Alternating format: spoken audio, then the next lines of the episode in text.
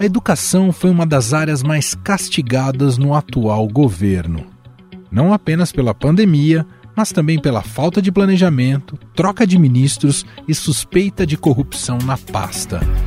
O presidente Jair Bolsonaro, por exemplo, vetou integralmente o projeto de lei que previa ajuda financeira de 3 bilhões e meio de reais da União para estados e municípios garantirem acesso à internet para professores e estudantes de escolas públicas. O presidente Jair Bolsonaro vetou o projeto de lei da Câmara dos Deputados que destinava 3 bilhões e 500 milhões de reais para garantir internet gratuita em escolas públicas. 18 milhões de estudantes com famílias inscritas no Cadastro Único de Programas Sociais seriam beneficiados, além de um milhão e meio de professores da educação básica veto foi derrubado pelo Congresso. Essa política de inovação Educação Conectada, desenvolvida pelo Ministério da Educação e parceiros, pretende universalizar o acesso à internet de alta velocidade e fomentar o uso pedagógico de tecnologias digitais na educação básica. Com o alcance da conectividade para 100% dos alunos da educação básica até 2024. Antes da pandemia, cerca de 38 mil escolas do país não tinham acesso à internet. Esse número caiu para 18 mil e a meta é que até o final do ano que vem todos os estudantes estejam conectados. Mas os maiores desafios do próximo presidente da República vão além da conectividade. Reduzir os danos causados pela pandemia da Covid-19 na educação é fundamental para a melhoria dos índices educacionais. O combate à evasão escolar deve ser um desses pilares Segundo o relatório da organização Todos pela Educação, cerca de 244 mil crianças e adolescentes entre 6 e 14 anos estavam fora da escola no segundo trimestre de 2021. Aumento de 171% em comparação a 2019, quando 90 mil crianças estavam fora da escola. Estudante que não teve alguma dificuldade durante a pandemia, coisa rara. Foram muitos os desafios de alunos, pais e professores, mas para milhares de alunos, especialmente os mais novos, foi impossível manter os estudos. É o que mostra um levantamento feito pela organização Todos pela Educação, com base em números divulgados pelo IBGE. Será necessário também desenvolver programas de recuperação de aprendizagem, já que foram praticamente dois anos de escolas fechadas e muitos estudantes sem aulas. O próximo presidente também enfrentará reflexos de uma crise na gestão da área dentro da própria estrutura federal. Durante o mandato de Bolsonaro, foram quatro demissões de ministros da educação.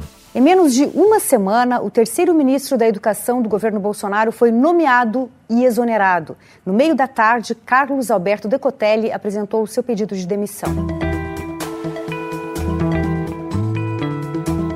Denúncias de corrupção envolvendo o Fundo Nacional de Desenvolvimento da Educação, o FNDE, com direito a pedida de propina em barras de ouro a prefeitos. E depois que o recurso já estiver empenhado, você, como a sua região é região de mineração, você vai me trazer um quilo de ouro que acabaram por derrubar o ex-ministro Milton Ribeiro, que meses depois veio até a ser preso. Está na cadeia, preso pela Polícia Federal, o ex-ministro da Educação do governo Bolsonaro por quase dois anos, Milton Ribeiro. A suspeita de que durante a passagem dele no Ministério da Educação tenham ocorrido episódios de corrupção passiva. Já no INEP, Instituto Nacional de Estudos e Pesquisas Educacionais Anísio Teixeira, houve denúncias de assédio moral e de tentativas de interferência ideológica no Enem. Enquanto os estudantes tentam manter a serenidade, na política o exame é motivo de turbulência pela debandada de 37 funcionários do INEP, responsável pela aplicação do Enem, e pela afirmação do presidente Bolsonaro de que o exame está ficando com a cara do governo. O ministro da Educação nega interferência. Mas o que planejam os candidatos para reerguer uma das pastas mais importantes para o desenvolvimento do país? Mais bem colocado nas pesquisas, o ex-presidente Lula do PT, afirma em seu programa de governo que vai resgatar e fortalecer os princípios do projeto democrático de educação que foi desmontado e aviltado, segundo palavras do próprio programa de governo. Para isso, pretende fortalecer a educação pública, laica e inclusiva. Que foi o presidente que mais fez universidade no Brasil, que mais fez escolas técnicas, que mais fez institutos federais e que mais avançou, sabe, no orçamento da educação.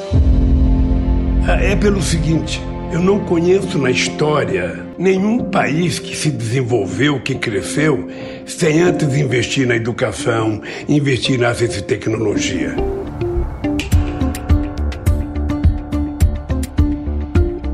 Lula ainda pretende assegurar a política de cotas sociais e raciais, tanto nas universidades federais quanto nos concursos públicos, e garantir o direito à educação das pessoas com deficiência, investindo em tecnologias assistivas. Já o mandatário, presidente Jair Bolsonaro do PL, promete em seu programa de governo melhorar a posição do Brasil em rankings de educação, como o Programa Internacional de Avaliação de Estudantes, o PISA. Pretende aprofundar em sala de aula temas como inteligência artificial, programação, internet das coisas e segurança cibernética, para formar profissionais para o mercado de trabalho. Bolsonaro ainda afirma que quer qualificar professores para garantir que ensinem as disciplinas, aspas, sem conotações ideológicas que apenas distorcem a percepção de mundo, fecha aspas. O Educa Mais vai investir na valorização dos professores e na infraestrutura das escolas, reduzindo a evasão e recuperando a aprendizagem perdida pelos alunos durante a pandemia projeto do presidente ainda quer ampliar o combate à violência institucional contra crianças e adolescentes, como o homeschooling, ensino em casa, tendo os pais como agentes principais da educação e não o Estado.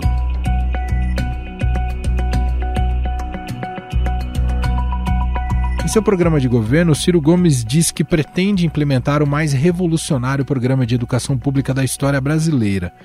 Para isso, Ciro vai montar um corpo técnico capaz de pensar em formas de financiamento e de uso de novas tecnologias. Quer implementar gradualmente o ensino integral, disseminar o ensino médio profissionalizante com estágios remunerados e aprimorar o modelo pedagógico usado atualmente nas escolas, para que esteja mais ligado à realidade dos alunos. Minha proposta para virar esse jogo é fazer uma revolução com uma meta muito bem definida transformar a educação pública do Brasil numa das 10 melhores do mundo num prazo de 15 anos. Me acompanhe que eu vou dizer como isso vai acontecer.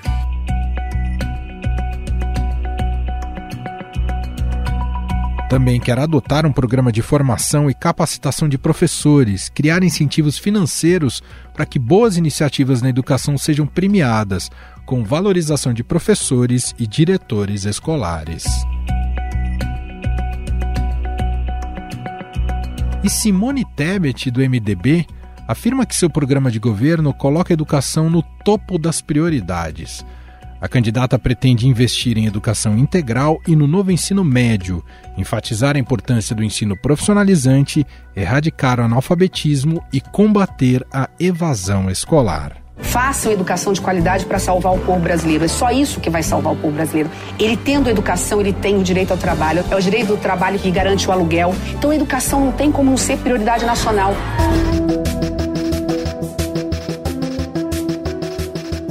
Tebet quer garantir que as crianças estejam alfabetizadas até o segundo ano do ensino fundamental e vai criar a Poupança Mais Educação para incentivar os jovens de baixa renda a concluírem o ensino médio. O nosso jovem vai ganhar um dinheiro todo ano e no final do terceiro ano do ensino médio vai ganhar 5 mil reais para fazer o que ele quiser, comprar um, dar uma entrada numa moto ou num celular, mas para que ele não saia, porque a educação vai ser prioridade pela primeira vez na história do Brasil.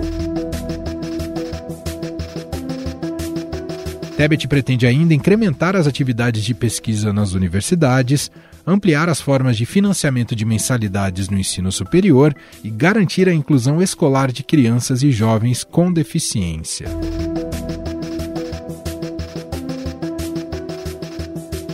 Afinal, em que estágio Bolsonaro deixa a educação no Brasil após seus quatro anos de governo? Quais devem ser as prioridades a partir de agora para o próximo presidente e para a próxima gestão? Para falar sobre estes desafios da educação e comentar as propostas dos candidatos à presidência, nós vamos conversar agora com a repórter especial de educação aqui do Estadão, Renata Cafardo.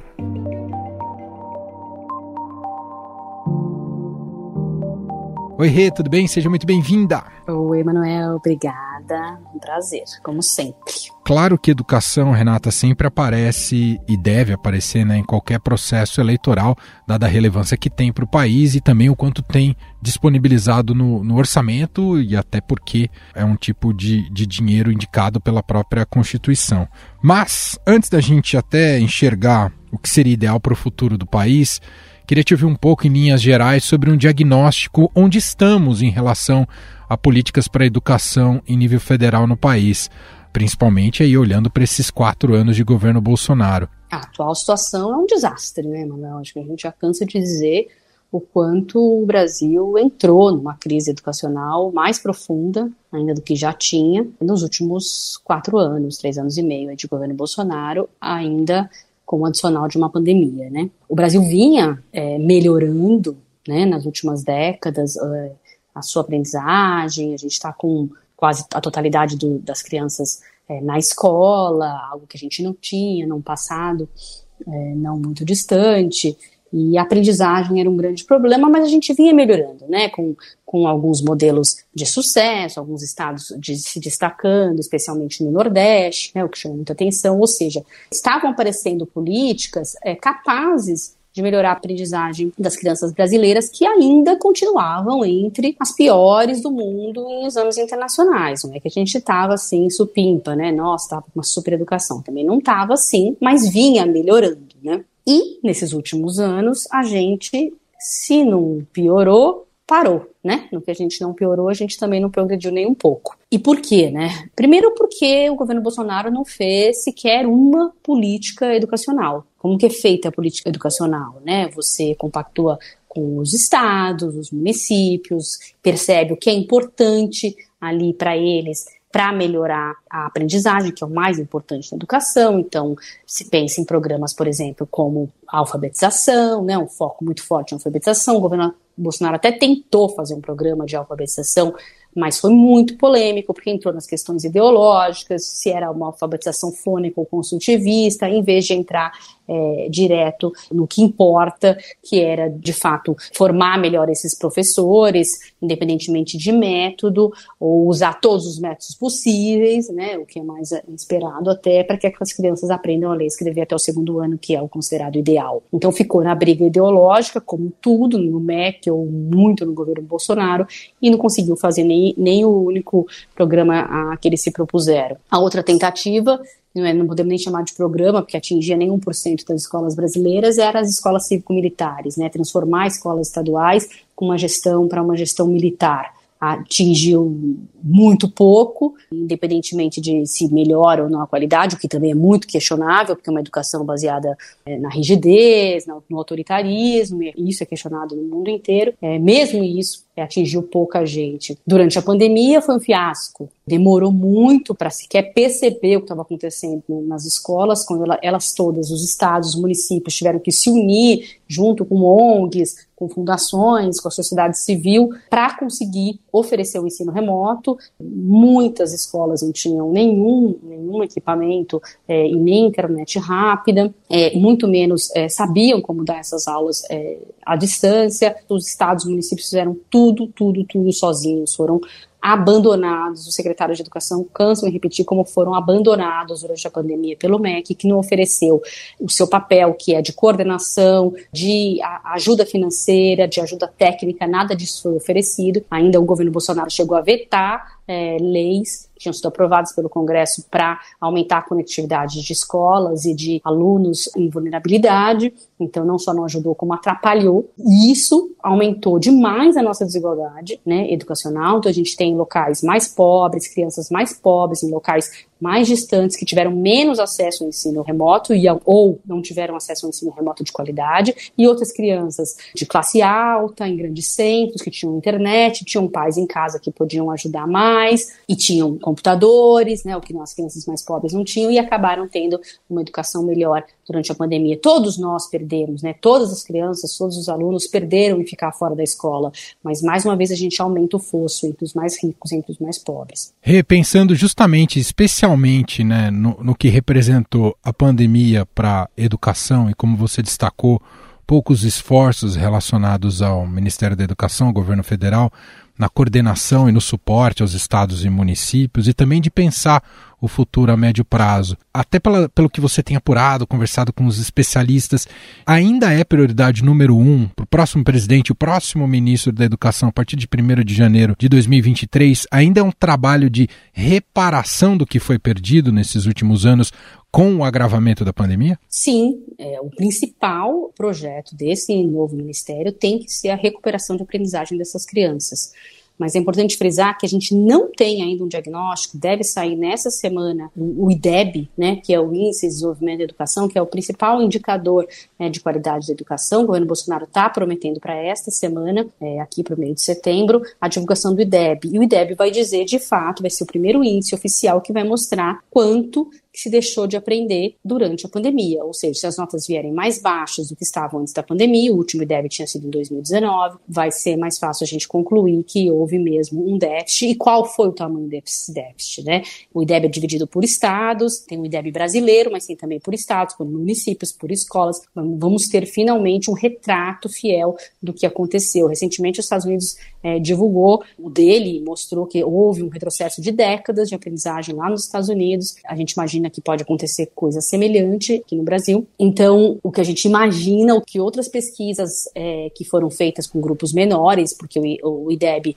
ele é feito a partir de uma prova que é todos os alunos fazem do país, né? então a gente tem extratos já de alguns estados que já revelaram suas provas estaduais, mas um, um, retrato nacional a gente não tem, a gente vai de verdade entender, e esse resultado é importantíssimo para o novo ministro da Educação, para quem vai assumir o ministério, para entender a partir do que, né, a avaliação é importante para a gente ver onde estão os buracos, onde estão os, os problemas, para se atuar justamente nesses problemas, então a gente vai perceber, as crianças, talvez do quinto ano do fundamental, eh, não se aprendeu o, o suficiente deficiente em leitura, por exemplo, então qual que vai ser o foco ali? Ou são as crianças, os adolescentes do ensino médio que estão com mais defasagem de matemática, por exemplo, então vamos atuar ali. O IDEB, ele não é completo, ele não tem todas as disciplinas, mas ele é um, um ótimo balizador para se entender como é que está a aprendizagem das crianças e o que aconteceu nesses dois anos. Então eu ainda acredito sim que o principal foco tem que ser esse combate ao déficit de aprendizagem, porque senão a gente só vai ficar empurrando, a gente vai acabar tendo crianças e adolescentes saindo da escola, porque uma criança que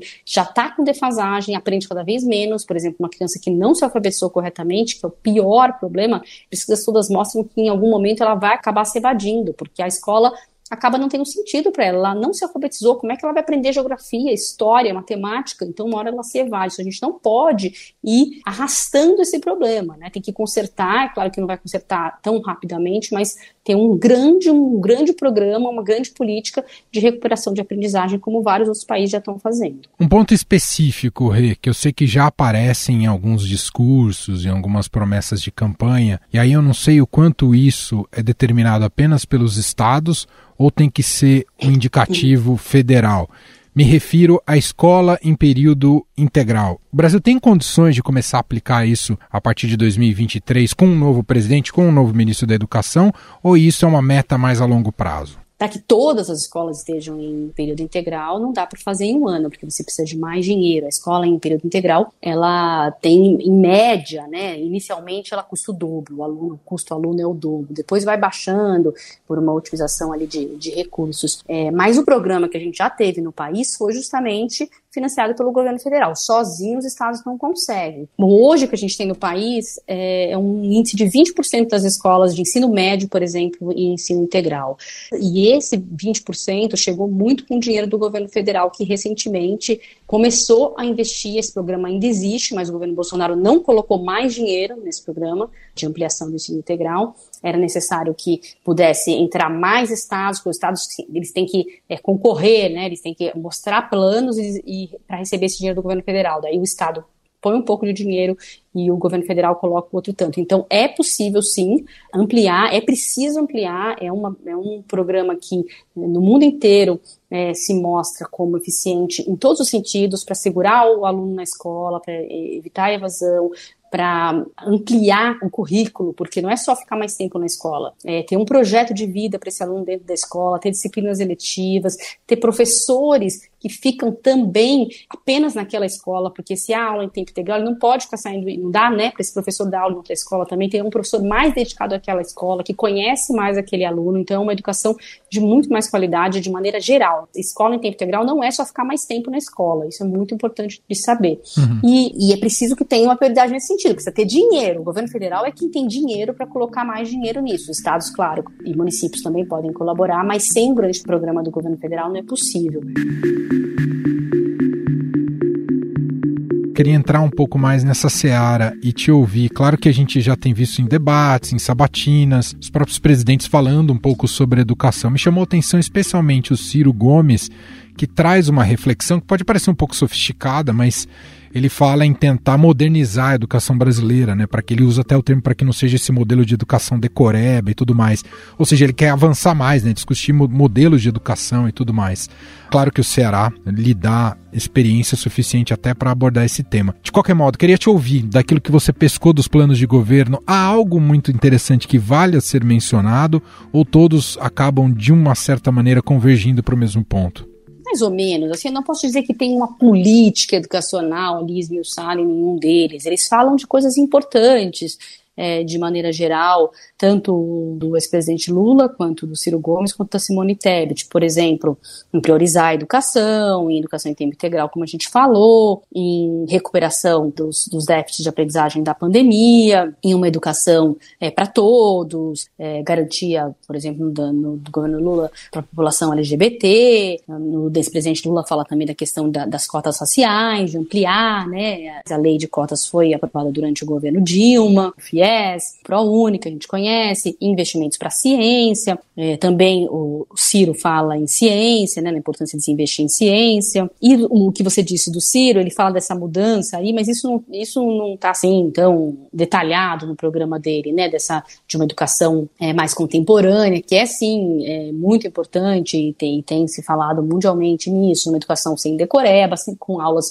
menos expositivas, com o aluno participando, né, mais da aula, aprendendo, fazendo projetos, experiências e, e não só ficar lá escutando o que o professor fala. Isso realmente é muito importante, mas não é fácil de mudar assim, não, né? É, mesmo no Ceará, houve muitas mudanças, mas não é tudo que é essa educação um pouco tradicional, não. Tem muita educação tradicional no Ceará, eu conheço lá bem.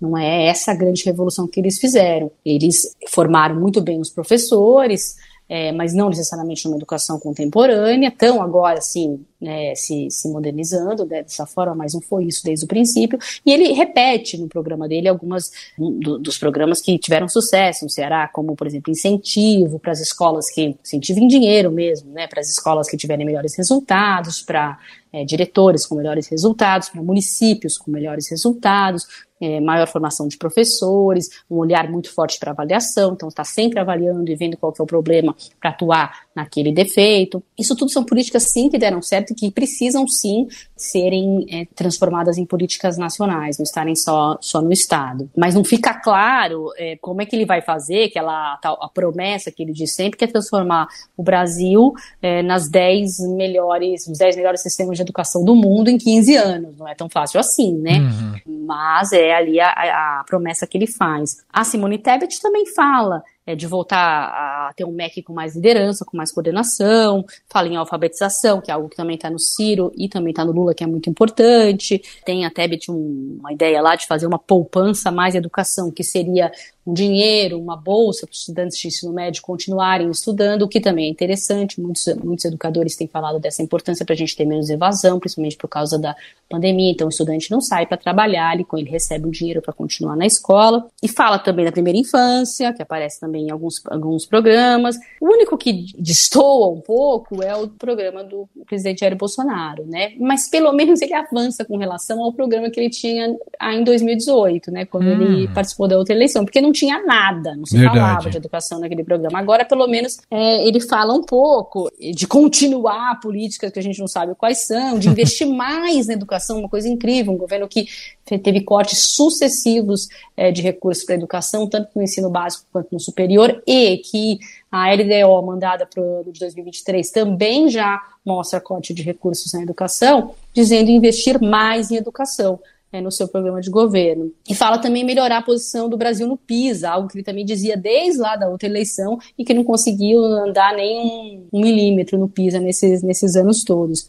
E curioso, assim, como mais uma vez eles, no, no programa, eles mencionam a conotação ideológica que não pode existir nas escolas e também que os pais são os principais atores, né, abre aspas, os pais são os principais atores é, da educação é, e não o Estado o que não é verdade, né? A própria Constituição uhum. Federal diz que o Estado também é responsável pela educação das crianças, tanto é que estados e municípios, por exemplo, que não oferecem vaga suficiente para as crianças podem ser é, processados, podem, os pais podem ir à justiça, porque o governo precisa oferecer vaga, ainda mais uma escola de qualidade. Então, sim, é, a educação é, é função tanto do Estado brasileiro quanto das famílias, né? Mas ele, ele insiste que é função das famílias, que é um discurso que a gente sabe que agrada aos seus apoiadores. Né? Para a gente fechar, Rê, você conseguiria definir na sua, pelo que você acompanha historicamente na gestão educacional do país, você conseguiria definir o que seria um perfil ideal de ministro, pensando na atual situação do país, para dar respostas mais concretas aos nossos índices? Qual seria o perfil ideal de, de, de um ministro para assumir em 23? Eu sei que nem sempre isso tem uma resposta tão objetiva assim, que a gente tem exemplos no Brasil de perfis técnicos que naufragaram, assim como de perfis políticos que também deram muito certo, mesmo quando a pessoa não é da área. Posso citar, por exemplo, José Serra na saúde, que é sempre um caso muito citado e bem sucedido na, na gestão. Para dizer que não existe uma fórmula ideal e perfeita na hora de colocar alguém ali à frente de um ministério tão importante. Mas, feito toda essa ressalva, para você, hum. qual que seria o perfil ideal para assumir o Ministério em 23? É, até o Fernando Haddad, né? Era um economista que foi verdade, educação e é, foi considerado também um ministro de sucesso, né? O ideal, né, seria alguém ou muito técnico, alguém que técnico no sentido de conhecer é, muito a educação, as evidências é, atuais do que dá certo na educação no mundo e no Brasil, é, uma pessoa que entenda que a educação precisa de um olhar sistêmico, ou seja, não pode ter foco, achar que é uma bala de prata na educação, ah, é só melhorar é, a formação dos professores, que tudo resolve. Não, todos os, os modelos é, de sucesso mostram que é preciso fazer várias coisas ao mesmo tempo, sim, com mais dinheiro, né, como foi melhor formação de professores, alfabetização, é, escolas em tempo integral, avaliações, incentivos, é, investir na primeira infância. Tem muitas políticas que são consideradas ideais e que precisam estar juntas para que a educação melhore. Então, tem que ser uma pessoa que tenha essa visão. E para ter essa visão, às vezes, não precisa ser uma pessoa que venha da educação. Ela pode estar muito bem informada e muito bem assessorada, né? Porque o, ministro também não fica ali sozinho. Tem todas as secretarias de educação básica, ensino superior, e ali nessas secretarias que podem também estar assessorando nesse sentido. Então, não necessariamente acho que precisa ser uma pessoa que seja um educador, mas seria interessante, né? De tanto, tantos claro. ministros nos últimos anos que o Brasil passou. E a gente pode até se envergonhar, né, desses ministros, como Abraham Weintraub, o ministro Milton Ribeiro, que foi preso é, por suspeita de corrupção. É interessante, seria reconfortante, pelo menos, né? Daria mais esperança se viesse um ministro tivesse alguma ligação com a área educacional. Perfeito. Seguiremos acompanhando esse debate fundamental, não só agora nesse processo eleitoral, mas também para definição depois de, de, de, políticas públicas a partir da escolha do novo ministro, seja o presidente que for após as eleições. A gente trouxe aqui um pouco o tema baila, para a gente ter os macro temas um pouco na nossa cabeça nessa conversa uh, sempre muito boa com Renata Cafardo. Obrigado, viu, Rê? Obrigada a você.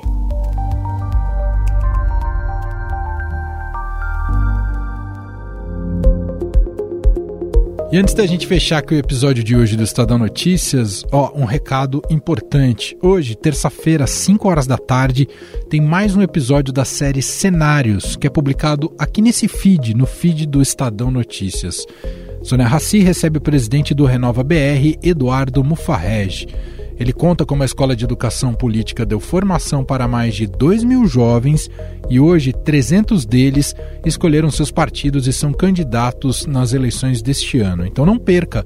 Hoje, às 5 horas da tarde, Eduardo Mufarrege entrevista para Sônia Raci no podcast Cenários, que é publicado aqui no feed do Estadão Notícias.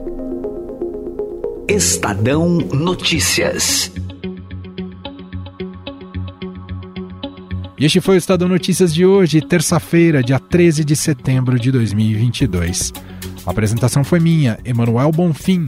Na produção, edição e roteiro, Gustavo Lopes, Jefferson Perleberg, Gabriela Forte e Letícia Pili. A montagem é de Moacir Biasi.